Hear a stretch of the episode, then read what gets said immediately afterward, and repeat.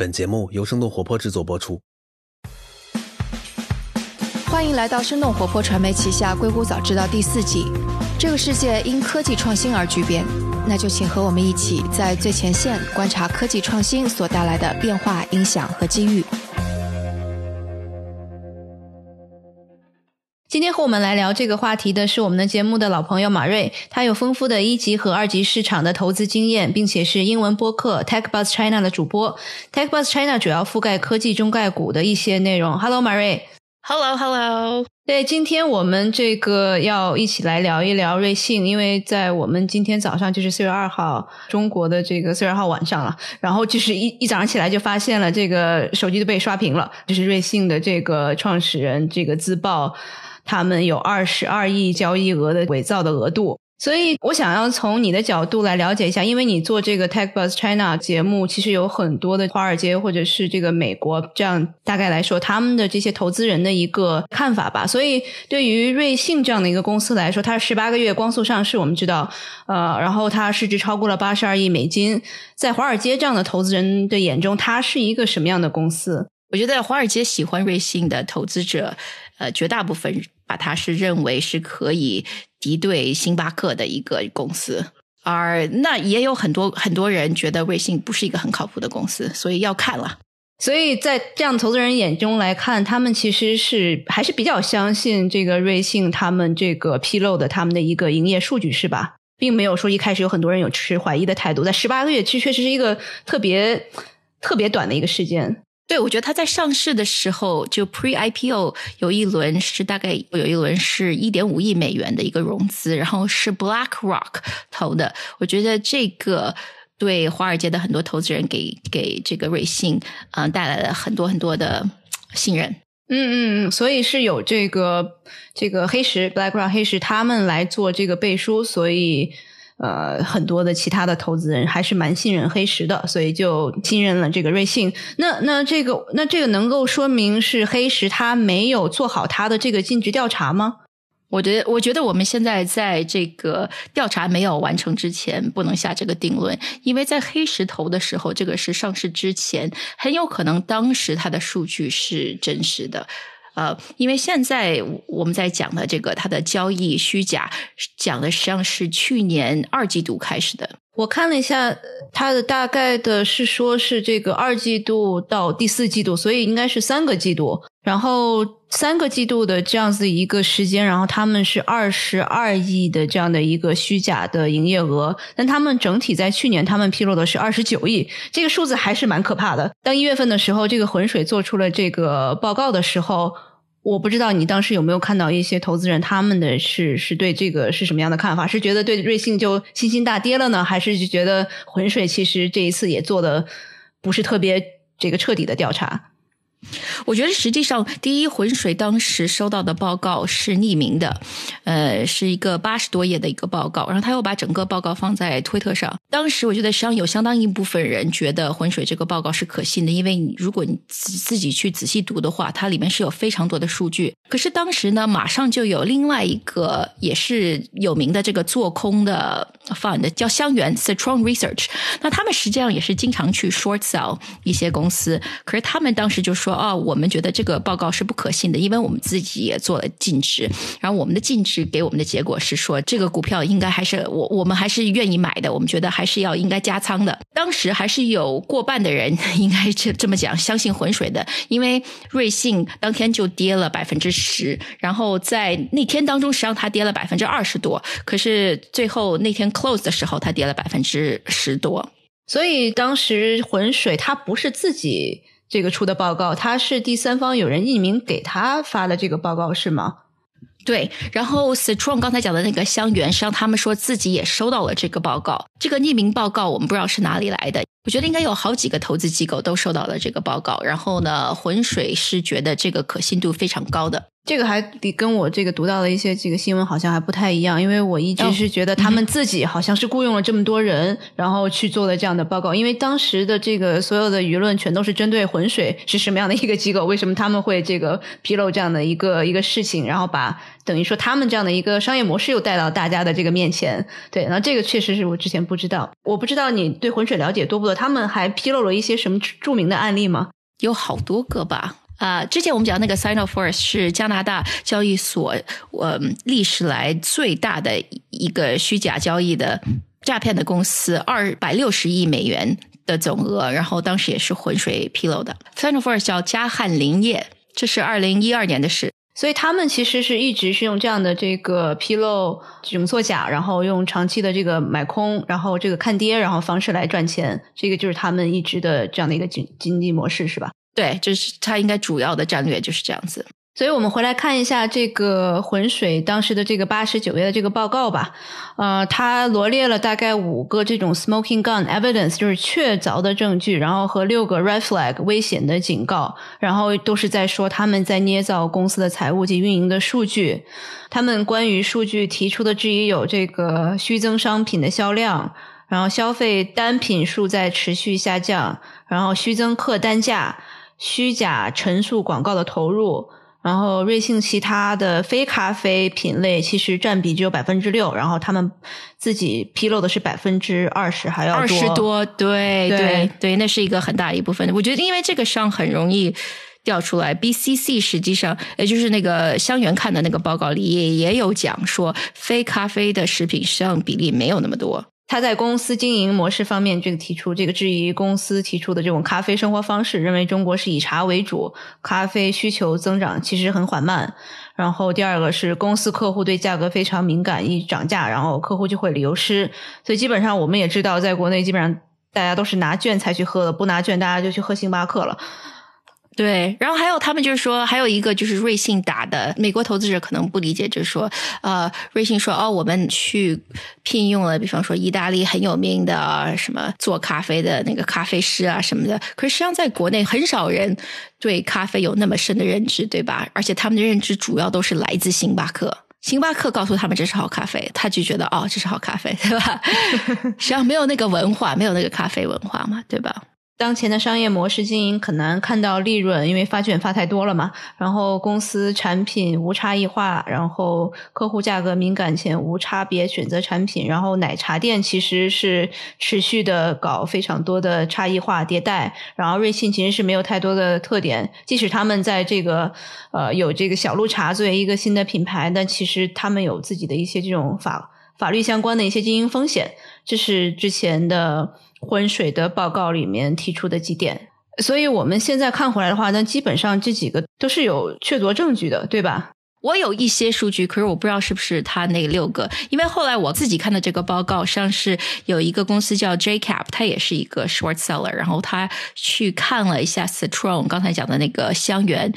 和浑水，它两两个不同的尽职报告，然后呢，他做了一个对比。实际上，香园本身收到他这个报告，他的第一页上啊，他们用的是一个公司叫 Business Connect China，应该是在上海的一个 expert network。然后这个报告本身第一页自己都有讲说，哦，这个瑞幸的数据有一定的夸大，所以他自己这个实际上 Strong 的 research 自己收到的报告就已经说了数据是夸大的。只是我觉得他们可能当时。呃，没有觉的像浑水收到那个报告，浑水收到那个报告说是绝大部分掺假。那 Strong 觉得好像 Business Connect China 这边说的，呃，好像造假没有比例没有那么高，所以他们就觉得，哦，OK。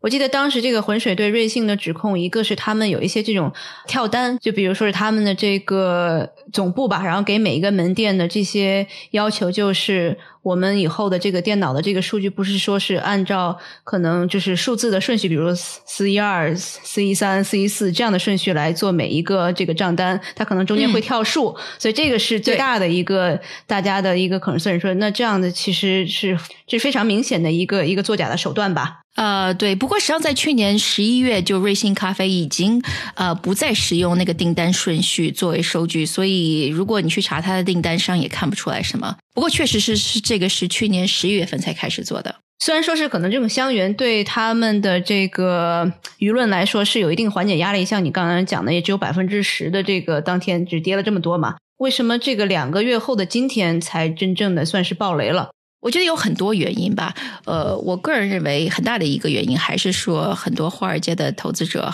可能对这个瑞幸这个模式还是理解的不够深，所以一直把瑞幸。当为这个可以战胜星巴克的公司，如果你以这样子的一个故事来去看瑞幸的话，你可能会觉得他们做的实际上还 OK。他没有认真的去看浑水的 report，不过也确实是说这个浑水的 report，它因为是匿名的，所以如果你除非自己去真的像这个 report 里，这个 report 是雇佣了九十二个全职调查员和一千多个、一千四百多个兼职调查员，如果你不自己花这么大的费用和时，时间去做尽职调查的话，你可能也看不出来什么。其实这个还是蛮大的一个规模，对这个瑞幸的一个调查，因为一直没有这个披露，这个到底是谁、什么机构来做的这样的一个事情，对吧？对，没有，嗯，就来对比一下吧。就是浑水拿到这个 report，他们觉得可信度很高的，和刚才我们讲那个香园拿到的 report 可以对比一下。就是浑水这个 report 第八十几页，然后雇佣了将近一百个全职的人，然后还有一千多个兼职的人，呃，录了一万多个小时的录像。然后呢，香园做的这个 report，实际上他们只查了一线城市的十家咖啡店，然后只是抽样调查了八家，所以你就可以看。看出来这两个尽职调查商是非常不一样的一个规模。可能很明显的一个问题就是，为什么这个匿名的这样的一个人花了这么多钱，然后雇了这么多人，然后把这个东西给到浑水？那他们的这个利益在哪里？这如果是一个题外话的话，那我觉得很容易自然想象到的就是说，他们自己应该是对这个公司有很大的怀疑，所以自己也是准备做空的。呃，浑水是作为一个长期做空，也他们实际上也不是完全做空了。不过他们很大的一个，就像我们讲的，它很大的一个战略是做空公司，然后它只 focus 只集中投资中概股。所以，如果你要做空一个中概股公司的话，如果你能拉进浑水来讲你同样的一个故事的话，我觉得这个做空的几率会高很多。嗯嗯，所以他想把这个整个的舆论先准备好，然后一起来做空这个瑞幸，这是他们可能是这个机构的一个最初的想法。对，如果你要做空一个公司的话，你当然要有很多很多的这个，你很多很多的证据了，你不能只是说啊，你们是作假，对不对？呀，所以他们将他们准备了相当丰富的材料。呃，不过拉进浑水是因为我觉得浑水是一个非常标志性的投资者，在这个方面，Does that make sense？浑水就是一个 flagship，就是怎么讲，它是一个在这方面是非常有名的。明白，就是他们这个算是行业标杆是吧？行业标杆，对的呀。嗯，尤其是在做做空中概股这方面。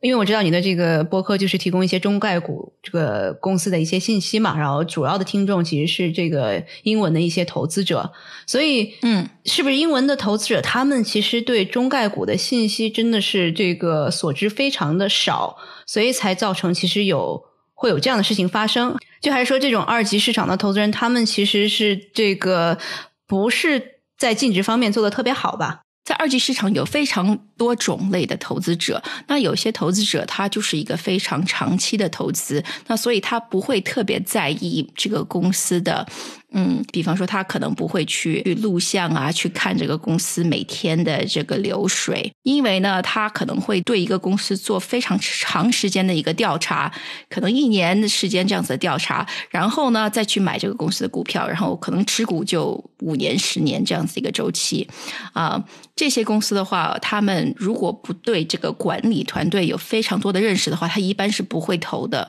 我觉得很多投了瑞信公司的投资者，他的战略并不是这种 long term hold，他可能是把瑞信看为一个高增长的这个叫 growth stock，他可能会对瑞信的这个增长更有兴趣，而并不是去看这个公司的 fundamentals，这个公司的这个财务报表，他可能看他怎么讲，他也不是看的不仔细，而是说。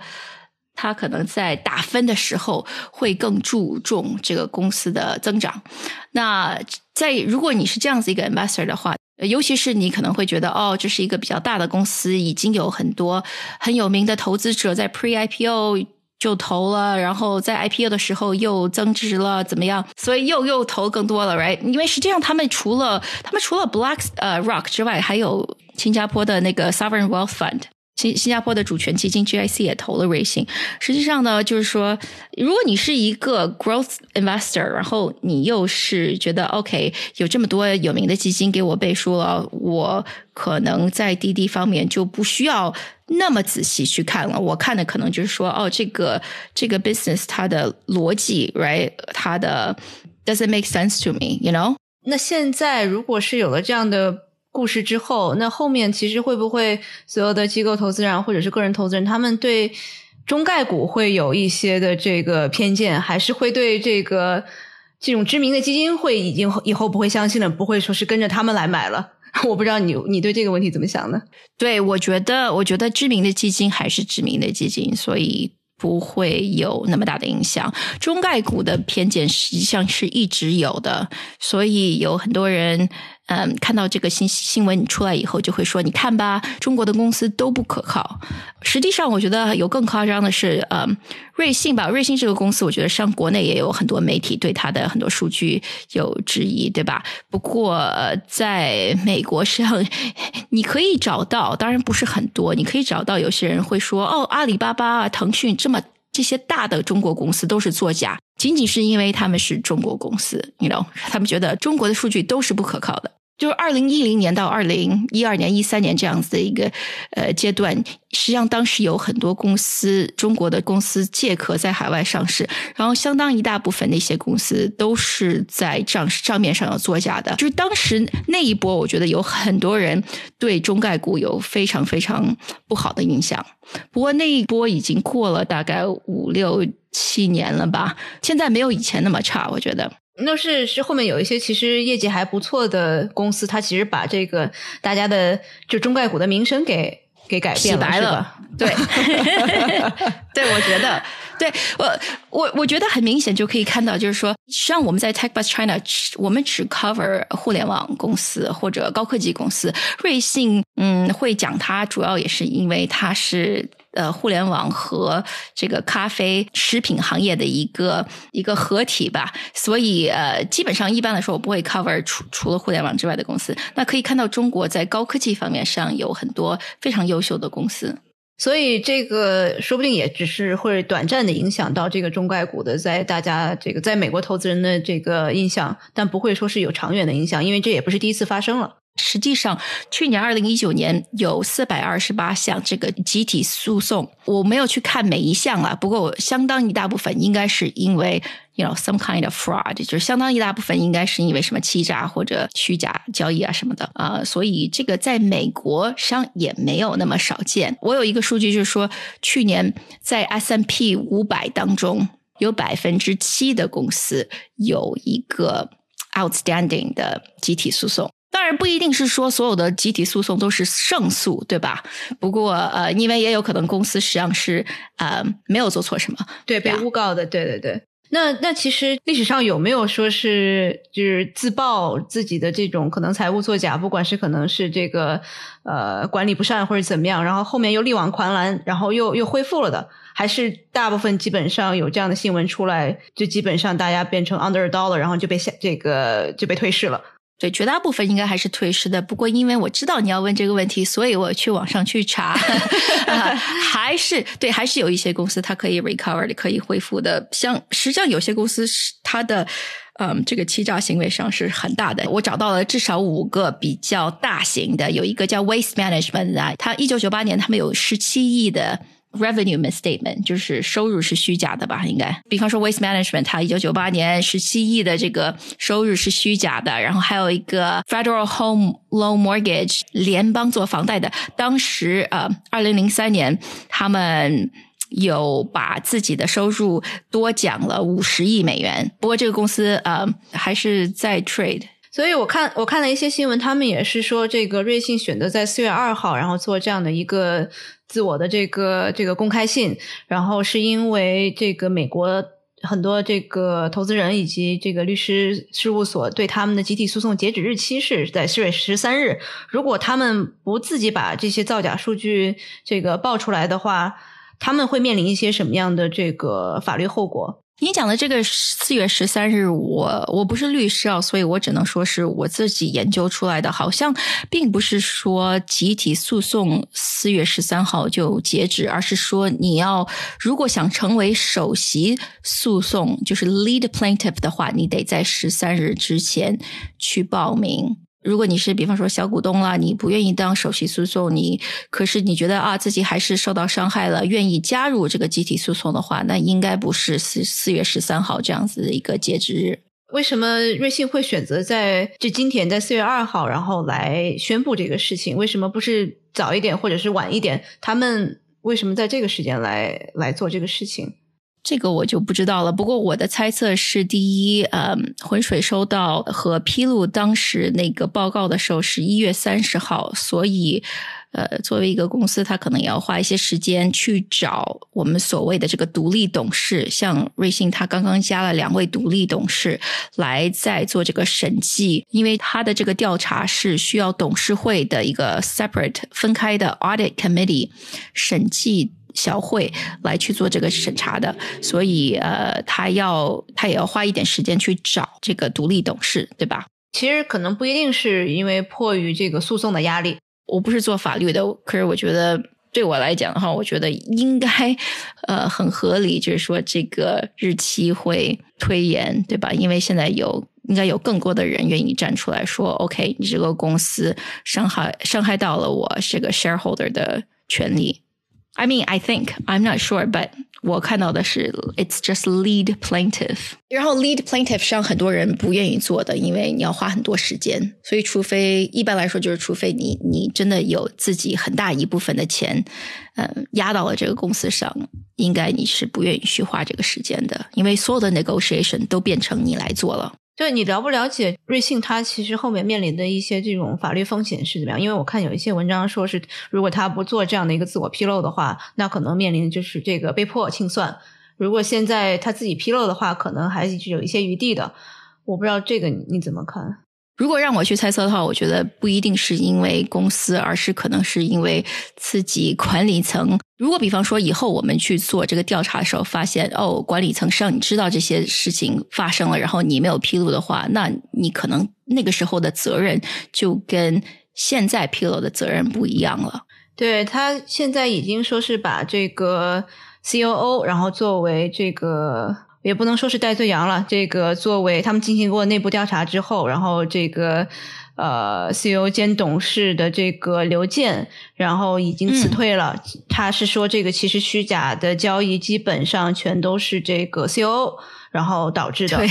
对对对，所以我你不觉得这个很神奇吗？就是这个 COO 好像我看到报道是说，他去年九月份才出面见媒体，他是一个非常神秘的人，当然也是神州优车过来的。不过去年九月份之前，下半年之前，实际上很多人都不知道，都不知道他在这个公司里是吧？就不知道他是谁，因为他。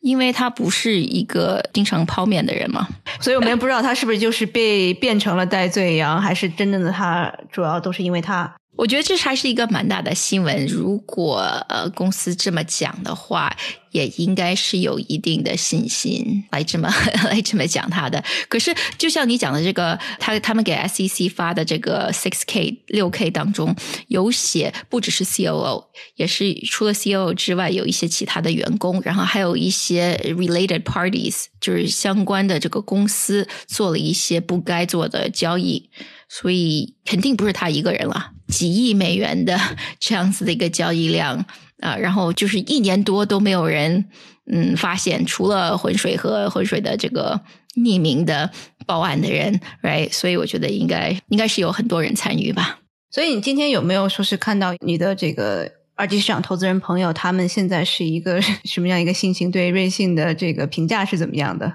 啊，实际上我觉得，嗯。我不认识对瑞幸看好的投资人，基本上我认识的这个投资人都对瑞幸不大看好。然后我像去年我们十月份有带一堆投资人去中国，我没有见瑞幸这个公司，可是我们当然有让他们请他们喝瑞幸咖啡喽。然后呢，呃，当时他们想知道就是说，呃，在主流媒体上当中，你基本上就听到瑞幸是对比这个。星巴克的，那我们当时带他们去看了一下瑞幸的店面，然后他们就清楚的明白了，OK，瑞幸不是星巴克，嗯嗯，因为大家都不看好这个模式，嗯，所以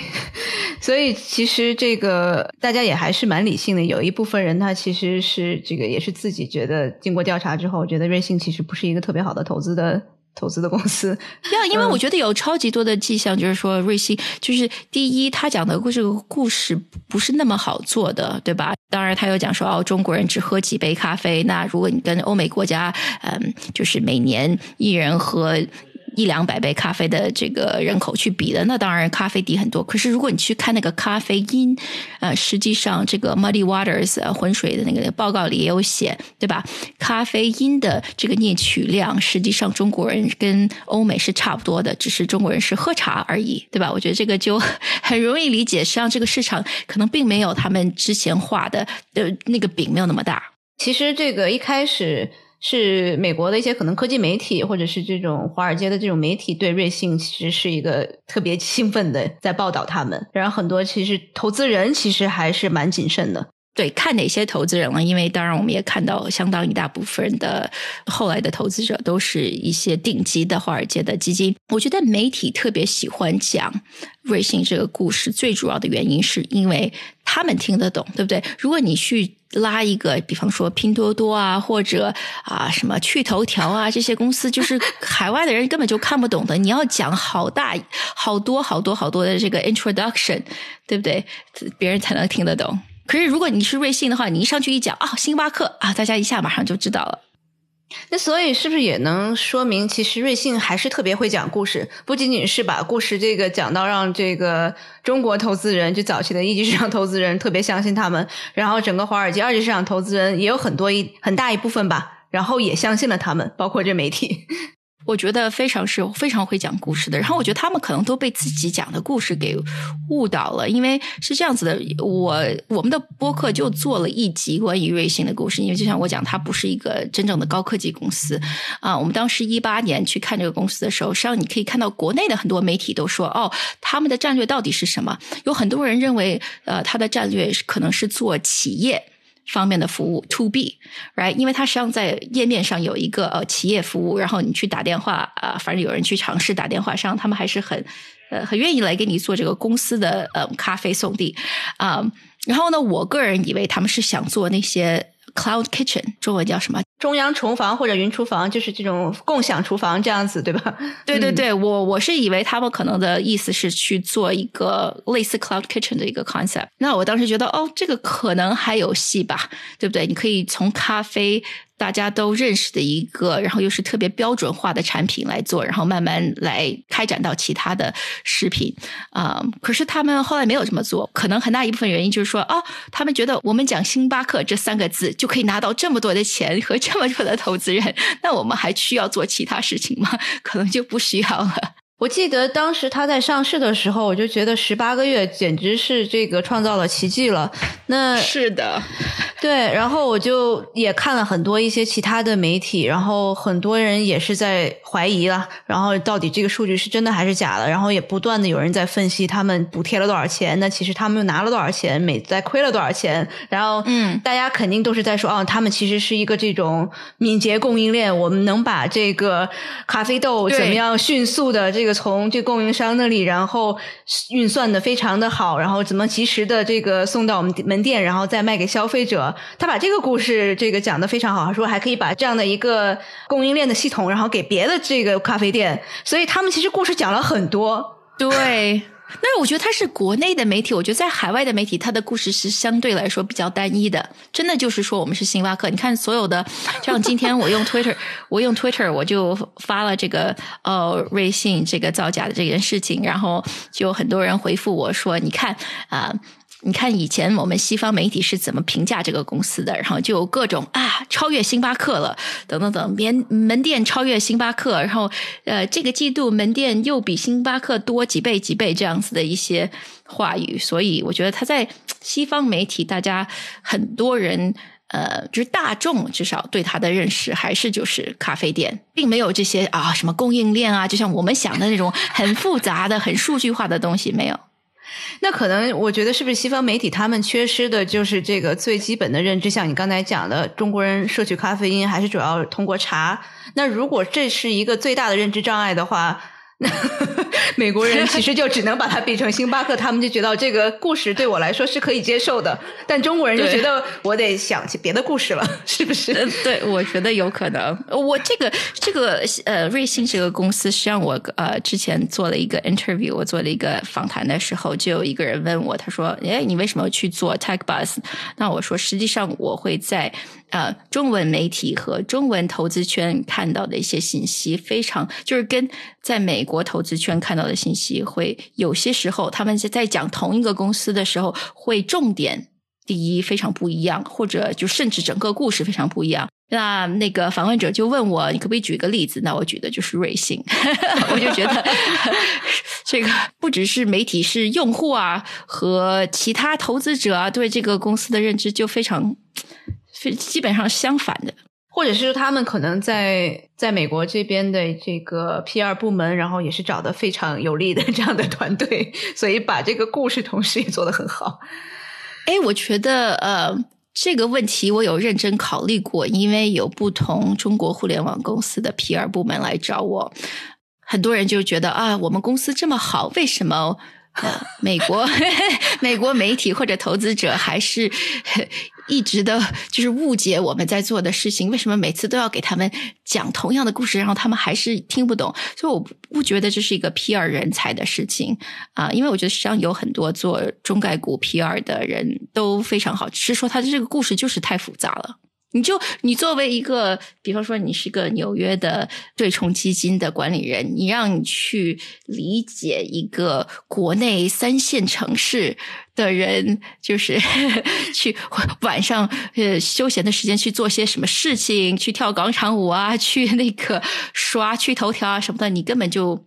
你没有办法去想象的。那所以，其实瑞幸的故事告诉了我们挺多事情的。我觉得一个是怎么样把故事讲的越简单越好，然后另外一个就是有一个特别棒的一个 海外的团队，然后说不定是。但是我我觉得像是香园是收了他们钱吗？还是香园其实就是没有把这个尽职调做呃尽调做好？香园这个故事还蛮有意思的。香园呃，第一他们。很大的一个战略也是做空公司，所以他们没有理由说是哦，我我不觉得就是香园是收了他们的钱或者怎么样，doesn't make sense。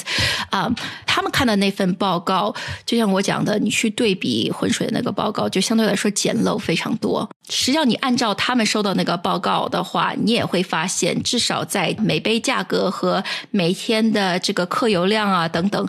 都是普遍超于瑞幸披露的这个数据，或者你从 A P P 上可以调出来的数据，所以他们是知道这件事情的。可是，就像你讲，他们可能觉得这不，这可能是一个第一不够大的差异，或者他觉得还是不够影响，就是没有影响到瑞幸整个的发展。他是觉得这个故事可能有一点太夸张了，以至于它不可能是真的。就这种想法。很有可能，因为第一次我就是我第一次本人看到这个报告时候，我会觉得哇，动了一千多个人，将近两千个人去做这个尽职调查，然后就是把自己的，比方说他的录像啊，如果有十分钟这个录像卡住了，他会把那个整个录像都给删掉，就是不采取这个数据，所以他做的是非常严谨的，就严谨到我都会觉得这是真的吗？就是每一个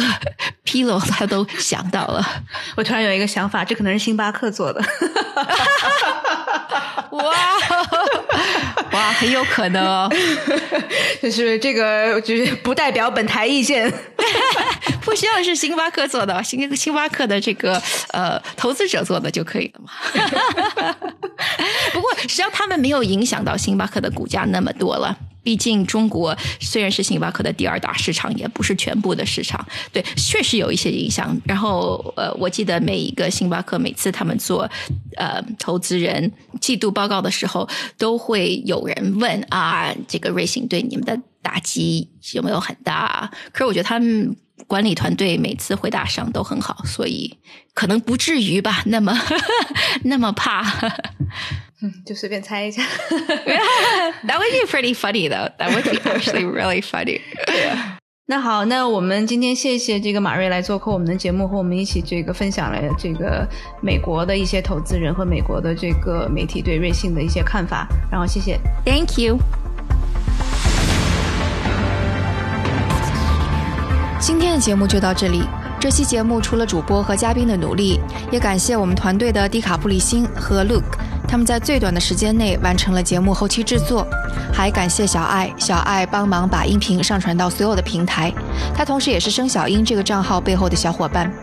请大家也在您所喜爱的音频平台上订阅《硅谷早知道》新的一季，关键词是《硅谷早知道》第四季，或者帮我们点赞打分。如果觉得节目有价值，也请转发给您一两位朋友们。也请大家继续关注我们之后的报道。